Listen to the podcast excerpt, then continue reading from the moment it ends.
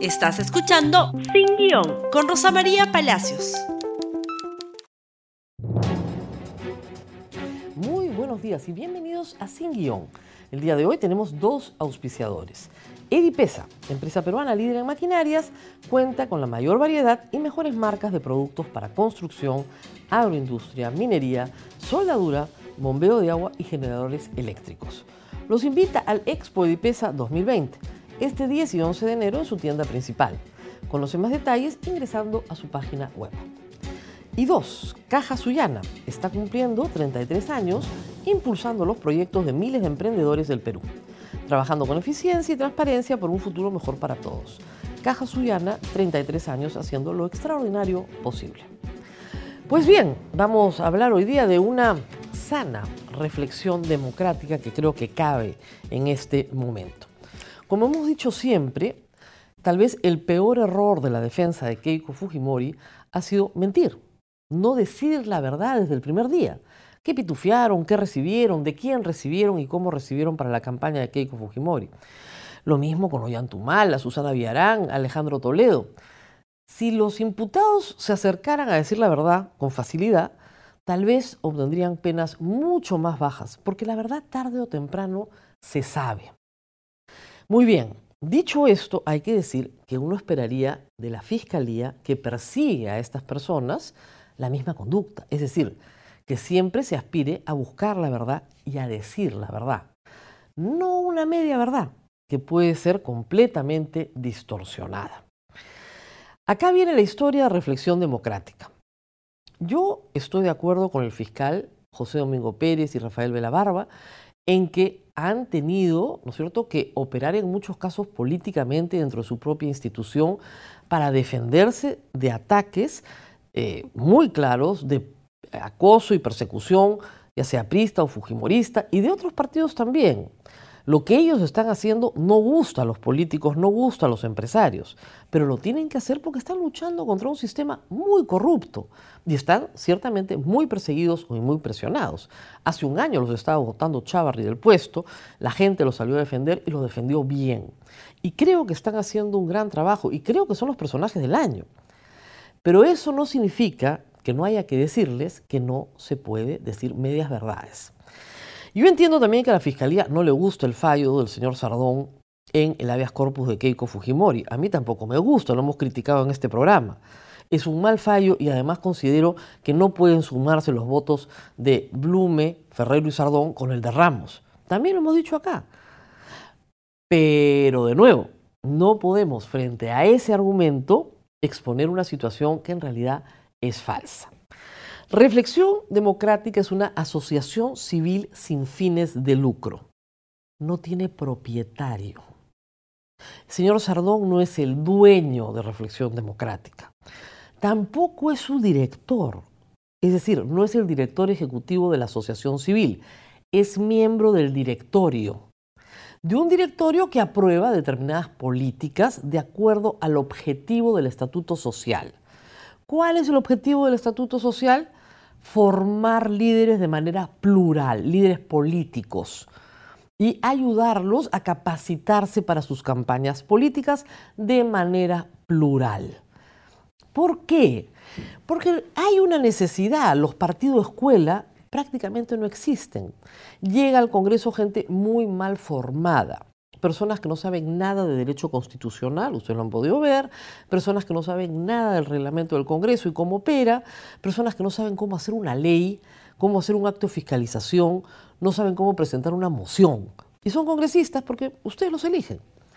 Personas que necesitan además aprender un poco de estadística, aprender a leer una encuesta, saber cuáles son indicadores de desarrollo que tienen que ir fiscalizando desde su trabajo. Es decir, necesitan una educación para ser congresistas. Reflexión Democrática se, crea antes de la campaña del 2011, muchos años antes, con el espíritu de capacitar. Yo nunca he participado en sus actividades, ni soy miembro de su directorio, pero conozco esta institución porque en efecto llena un vacío. Para la campaña del 2011 se hizo un concurso público y se solicitó a distintos partidos políticos, a todos los que participaran, que presentaran postulantes para un programa de becas ¿Qué incluía esta beca? Básicamente una capacitación para presentarte, ¿no es cierto?, a una campaña con una mejor posición en cuanto a conocimiento, estadística, tu plan de marketing, una encuesta que se podía contratar para medirlos, etc. Nunca se les entregó dinero en efectivo a ninguno de los candidatos. Reflexión Democrática cubría el reembolso de algunos gastos de campaña, pero no se entregaba dinero efectivo a ningún candidato. Entonces, eso es falso. No es la ONG del señor Sardón. Él no le entregó dinero en efectivo absolutamente a nadie y él no favoreció a ocho fujimoristas. Se escogieron en un concurso público cuyo jurado eran rectores de universidades privadas a un grupo de aspirantes al Congreso pluri, ¿no es cierto?, partidario. El único partido que no quiso participar porque tendría su escuela, porque no le daba la gana, porque no quería tener capacitación, fue el Partido Nacionalista. Todos los demás partidos participaron. Y de los 23 se escogieron 8 aspirantes del Fujimorismo. Entonces, es una media verdad decir que la ONG de Sardón, porque él era miembro del directorio, ¿no es cierto?, le dio plata, porque gastaron en capacitación, a ocho fujimoristas y no se dice que fue un concurso y que fueron veintitantos. Eso no lo puede hacer la fiscalía. Es verdad que José Domingo Pérez no lo ha dicho así, pero lo ha dicho de tal forma que la prensa hoy día lo recoge así. Y no es verdad, es una mentira. Lamentablemente, Reflexión Democrática no ha continuado con estas actividades. Tendríamos mejores congresistas probablemente, por lo menos mejor informados.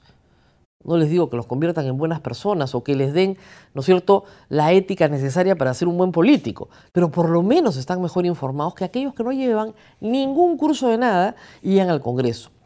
Y además, ¿por qué? Porque es un buen sistema para que empresarios que no quieren dar a campañas particulares den a actividades de formación dentro de, ¿no es cierto?, un espacio plural y absolutamente transparente, porque todas las donaciones se hacen por escritura pública. Y el concurso es público y el jurado es público. ¿Qué le puede ver José Domingo Pérez a esta actividad de malo? Yo no lo entiendo. No entiendo cuál es el tráfico de influencias. El señor Sardón sale elegido con 101 votos en el Congreso. Él no, ni la ONG, ni nadie financió a los 101 congresistas que votaron por él. Cinco eran de Fuerza Popular que pasaron, o cuatro pasaron por esta capacitación. Y otros de otros partidos también. Pero él era miembro del directorio. Yo soy miembro de la Asamblea de Transparencia. Transparencia también hace actividades de capacitación plurales, abiertas a todos los partidos políticos. Trabaja con 5.000 voluntarios y nos van a decir que eso está mal. Y también recibe donaciones internacionales y nacionales. ¿Cuál es el problema? Lo que tiene que hacer el fiscal José Domingo Pérez es comenzar a acusar. Se lo hemos rogado durante todo el año, que acuse. Porque si no acusa, lo que parece es que no tiene caso. Y sería realmente escandaloso haber mentido a un montón de gente a la cárcel en prisión preventiva para después archivar porque no tienes caso.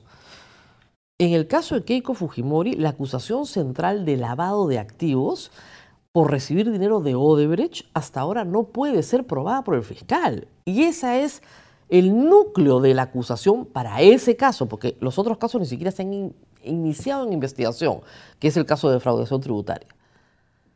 Entonces, ¿qué pasa? Siguen los plazos corriendo y corriendo y corriendo y no se acusa y no se acusa y no se acusa, porque el fiscal está de pesca. Y recuerden ustedes que salir de pesca desde la fiscalía está prohibido. Tienes que tener las imputaciones más o menos claras. Yo lamento tener que decirle esto a los fiscales, como digo, aprecio su trabajo y lo apoyamos firmemente en la lucha contra la corrupción, pero no pueden ni mentir ni abusar. ¿Saben por qué? Porque se cae todo el caso. Porque les pasa lo mismo que a todos los que han mentido delante de ustedes y no lo pueden hacer. Esto de reflexión democrática, discúlpenme, es una vergüenza. El fallo del señor Sardón en materia de corpus es absolutamente criticable porque ese es el derecho que nos da la Constitución, a criticar las resoluciones judiciales. Y lo vamos a seguir ejerciendo. Pero no así, pues. Esto no está bien. Acá no hay ningún tráfico de influencias. ¿No es cierto? Yo no dudo que el señor Sardón simpatice con el Fujimorismo, por supuesto, y siempre ha votado en la línea de lo que los Fujimoristas desean. Pero esto no. Esto no. Muy bien, nos tenemos que despedir hasta mañana y eh, por supuesto nos vamos a reencontrar también. No dejen de ver versus el día de hoy, el día de mañana. Vamos con los auspiciadores. Edipesa, empresa peruana líder en maquinarias, cuenta con la mayor variedad y mejores marcas de productos para construcción, agroindustria, minería, soldadura, bombeo de agua y generadores eléctricos. Los invita al Expo Edipesa 2020, este 10 y 11 de enero en su tienda principal. Conoce más detalles ingresando a su página web. Caja Suyana está cumpliendo 33 años, impulsando los proyectos de miles de emprendedores del Perú, trabajando con eficiencia y transparencia por un futuro mejor para todos. Caja Suyana, 33 años haciendo lo extraordinario posible. Hasta mañana.